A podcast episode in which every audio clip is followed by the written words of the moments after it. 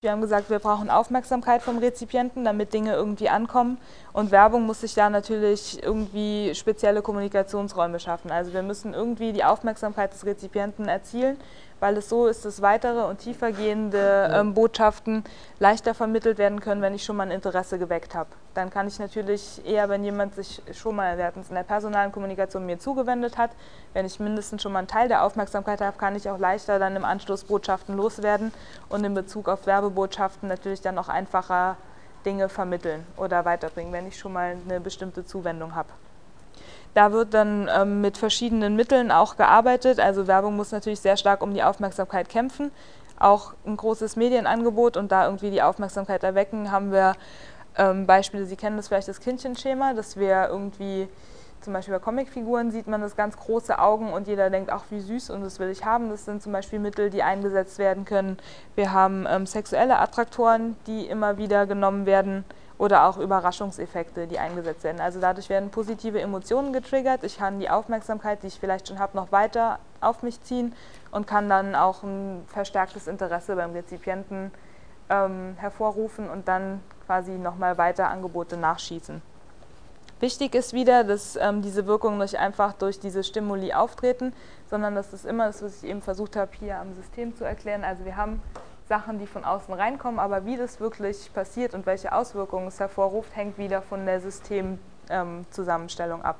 Also wie das System beschaffen ist und wie es quasi darauf reagiert und damit umgeht. Deswegen kommt nicht jede Werbung bei jedem an und kommt vor allen Dingen nicht bei jedem gleich an. Und da, ähm, damit zusammenhängt natürlich auch, dass Werber und Leute, die Werbung machen, ihr Publikum sehr gut kennen müssen. Weil es klar, je besser ich das kenne, je besser ich irgendwie Interessen und so weiter einschätzen kann, desto zielgerichteter kann ich auch die Informationen und die Sachen gestalten, die ich irgendwie loswerden will. Also Rezeption ist natürlich auch wieder eine kognitive Konstruktion. Kognitive Dinge, die da ablaufen, und Selbstorientierungsinformationen, also Selbstorientierung steht hier in Klammern, weil wir jetzt, wenn wir nochmal an dieses Modell zurückdenken, wo der Rezipient auf der rechten Seite war, Selbstorientierung nur noch stattfindet.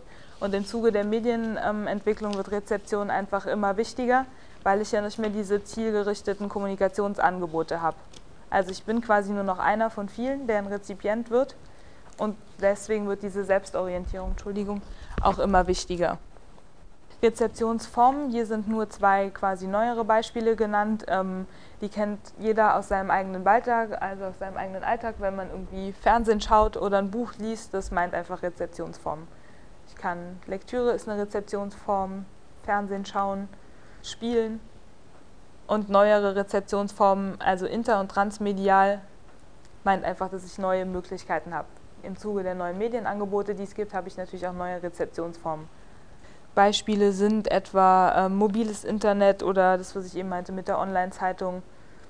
Da entwickeln sich neue Genres, die auch über die Informations- und Unterhaltungsgrenzen hinweg, also Information und Unterhaltung sind quasi die beiden Schlagworte, womit man Kommunikations- und Rezeptionsmedien unterscheiden kann. Also Kommunikationsmedien zur Information, Rezeptionsmedien zur Unterhaltung. Aber die, darauf gehe ich gleich auch nochmal ein, dass es ein bisschen deutlicher wird. Also Digitalisierung ist ein wichtiges Schlagwort da und die Konvergenz von Medien, also wieder das Zusammenführen, da passieren neue Dinge, die ändern oder also bringen neue Rezeptionsformen auf und verändern auch die Rezeptionsstile.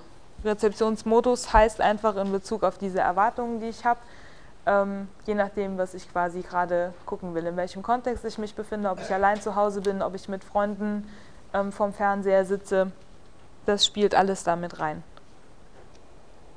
Den letzten Begriff für Rezeptionsmedien. Der Medienbegriff wieder das Konventionalisierte. Das hatten wir am Anfang mit als Definitionsmerkmal dabei. Also es sind bestimmte Dinge, auf die man sich geeinigt hat. Ähm, konventionalisierte Produkte, die zur Selbstorientierung verwendet werden, beziehungsweise auch dazu hergestellt werden. Also das, was ich meinte, dass die eigene Herstellung oder dass die Herstellung auch wichtiger wird in Bezug auf die Rezipienteninteressen. Ein Schlagwort dazu vielleicht noch was im Zuge dessen erwähnt werden sollte, ist das der Prosumption. Hat jemand schon mal davon gehört? Ich kenne es als Prosumption. Nee, also es setzt sich zusammen als, aus Produce und Consume.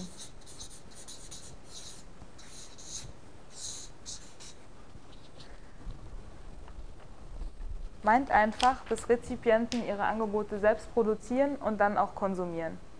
Also Prosuming als neue Form, die auch mit dieser Medienentwicklung einhergeht.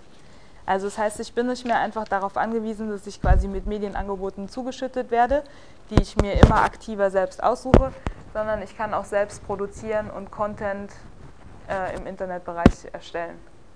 Jetzt als Beispiel. Und das, was ich meinte mit diesen zusammengemischten Musiktiteln, ist ein Beispiel für diese Prosumption. Also ich produziere die selbst, ich nehme mir irgendwelche Dinge, die schon da sind, nehme mir die selbst und konsumiere die aber auch. Also produziere quasi für meine eigenen Bedürfnisse.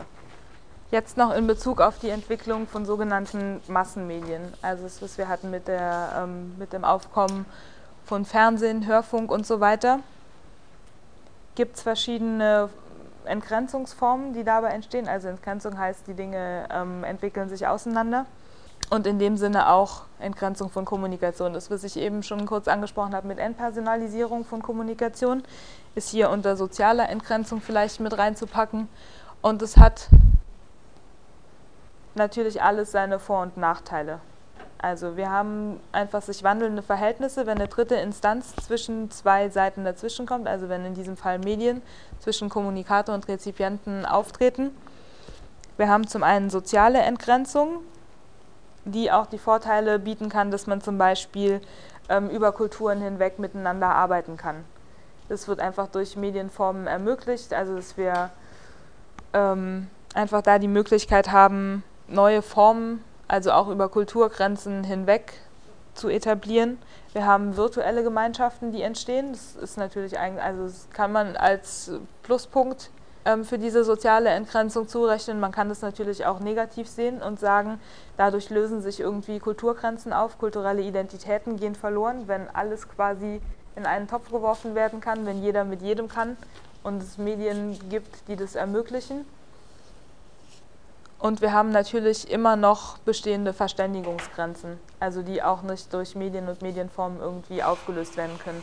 Man kann sich da vielleicht soziale Entgrenzungen so vorstellen, was ich schon mit dem Telefonbeispiel angedeutet habe. Wenn jemand keinen Telefonapparat hat, dann kann ich ihn auch nicht anrufen. Also es ist also eine Form der sozialen Entgrenzung durch das Medium Telefon, deswegen Medien auch immer der Technikbegriff im Hintergrund. Wenn ich nicht das Mittel dazu habe, also Medium in dem Sinne als technisches Mittel, dann kann ich auch nicht irgendwie erreicht werden. Und deswegen soziale Entgrenzung, die dadurch entstehen kann. Aber wie gesagt, auch die Vorteile, die damit einhergehen. Man kann damit ähm, einfach auch zum Beispiel in Bezug auf diese räumliche Entgrenzung ähm, Kommunikation über große Distanzen hinweg ermöglichen. Also wir haben ähm, die Möglichkeit, durch diese Medienentwicklung einfach überhaupt über Wahrnehmungsgrenzen hinweg oder über große Räume hinweg zu kommunizieren. Das heißt, ich kann mit dem Telefon auch jemanden in Amerika anrufen. Ich muss den nicht sehen unbedingt, ähm, sondern ich habe die Möglichkeit durch diese medialen Entwicklungen und auch durch die Entwicklung, die das Internet bietet und die ich da habe, einfach große Räume zu überwinden. Als Nachteil da natürlich auch alle Probleme, die mit dieser großen Distanz einhergehen. Also ich habe das Gegenüber nicht vor mir, wenn ich irgendwie Medien dazwischen schalte, wenn ich irgendwie mit ihm telefoniere oder selbst über Sachen wie ähm, Internettelefonie oder Bildtelefonie über Internet mit Skype zum Beispiel, habe ich zwar das Video, ich kann mein Gegenüber sehen, aber ich kann ihm zum Beispiel nicht in die Augen gucken. Ich sehe ihn zwar, kann auch sehen, wenn er irgendwie die Augenbrauen hochhebt, aber ich habe immer noch nicht vollständig diese Face-to-Face-Situation, wie ich sie im Gegenüber habe, dass ich denjenigen anpacken kann, dass ich ihm irgendwie auf die Schulter klopfen kann das ist alles noch nicht realisiert dadurch. Deswegen auch Nachteile räumlicher Entgrenzung. Also es bietet viele Möglichkeiten. Wir haben Kommunikation überhaupt, die stattfinden kann über diese großen Räume oder diese großen Distanzen hinweg, haben aber auch immer noch Probleme, die dabei auftreten. Und zeitliche Entgrenzung darunter ähm, ist zu verstehen, dass wir natürlich den Vorteil haben, es ist bei räumlicher Entgrenzung haben wir vielleicht noch die Standortunabhängigkeit, das könnte man noch da als Schlagwort zu nennen. Also ich habe jetzt einfach ähm, Musik zum Beispiel, die ich mir auf meinen iPod packen kann, den kann ich mitnehmen. Ich muss nicht mehr die CD zu Hause in den CD-Player einlegen und mich davor setzen und zuhören, sondern ich kann das einfach quasi mit mir mitnehmen. Also auch Standortunabhängigkeit. Zeitliche Entgrenzung, um darauf nochmal kurz zurückzukommen, also eine Verfügbarkeit und Zugänglichkeit natürlich durch verschiedene Medienangebote. Also ich kann meine Musik immer und überall hören. Es ist egal. Ich bin auch zum Beispiel nicht mehr auf die Radiosendung, die ich so gern höre, um Sonntagnachmittag um drei angewiesen, dass ich da zu Hause bin vor meinem Radiogerät. Ich gehe einfach ins Internet und lade mir die Sendung als Podcast runter.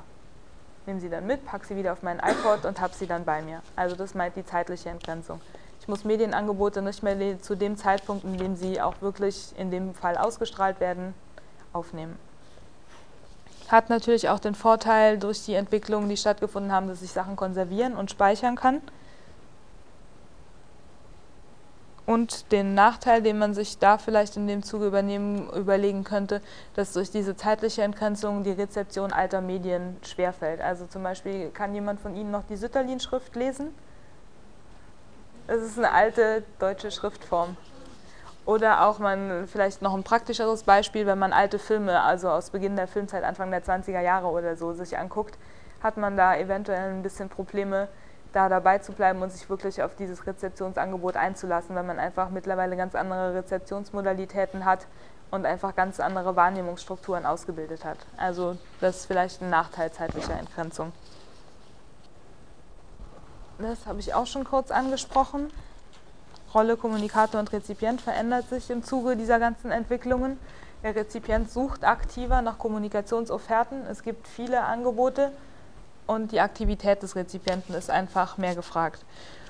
Und das nächste in Anführungsstrichen formuliert, also so steht es glaube ich auch im Studienbrief drin, der Kommunikator wird nur noch Designer von Medienprodukten. Also er stellt die einfach nur noch her, er hat irgendwie keine konkreten ähm, keine konkreten Rezipienten mehr, auf die er quasi reagieren kann. Und Feedback-Vakuum meint einfach, dass diese Feedback-Schleife fehlt. Also die, der direkte Rückfluss von Reaktionen auf das ähm, Orientierungsangebot kann nicht mehr erfolgen.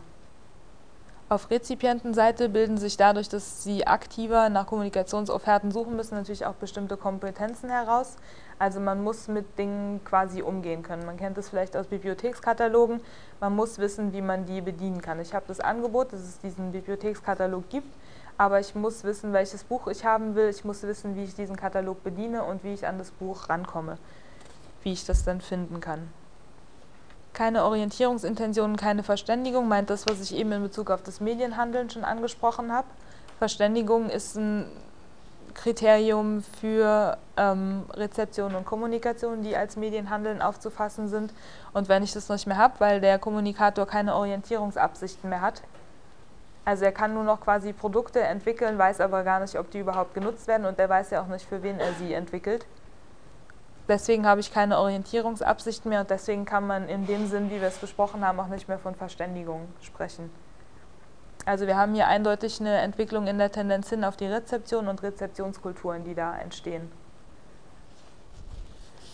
Das quasi nochmal als Zusammenfassung dessen, was ich gesagt habe. Also Mediatisierungsprozess meint einfach, dass ähm, Medien in die Kommunikation oder in die Interaktion zwischen Kommunikator und Rezipient zwischengeschaltet werden. Also mediatisiert, sie werden durch äh, medientechnische Mittel angereichert, versetzt. Die Merkmale des kommunikativen Handelns, so wie wir sie ganz am Anfang festgehalten haben, als ich die Faktoren für die ähm, interpersonale Kommunikation besprochen habe, fallen weg, also Orientierungsabsichten fehlen. Deswegen müssen andere Alternativen gewählt werden, die dann nicht mehr kommunikativ sind. Und das sind zum Beispiel äh, Unterhaltungsangebote. Also wie gesagt, Unterhaltung ist hier nur ein Beispiel, nicht das Ausschlag oder das alleinige Faktum. Mhm.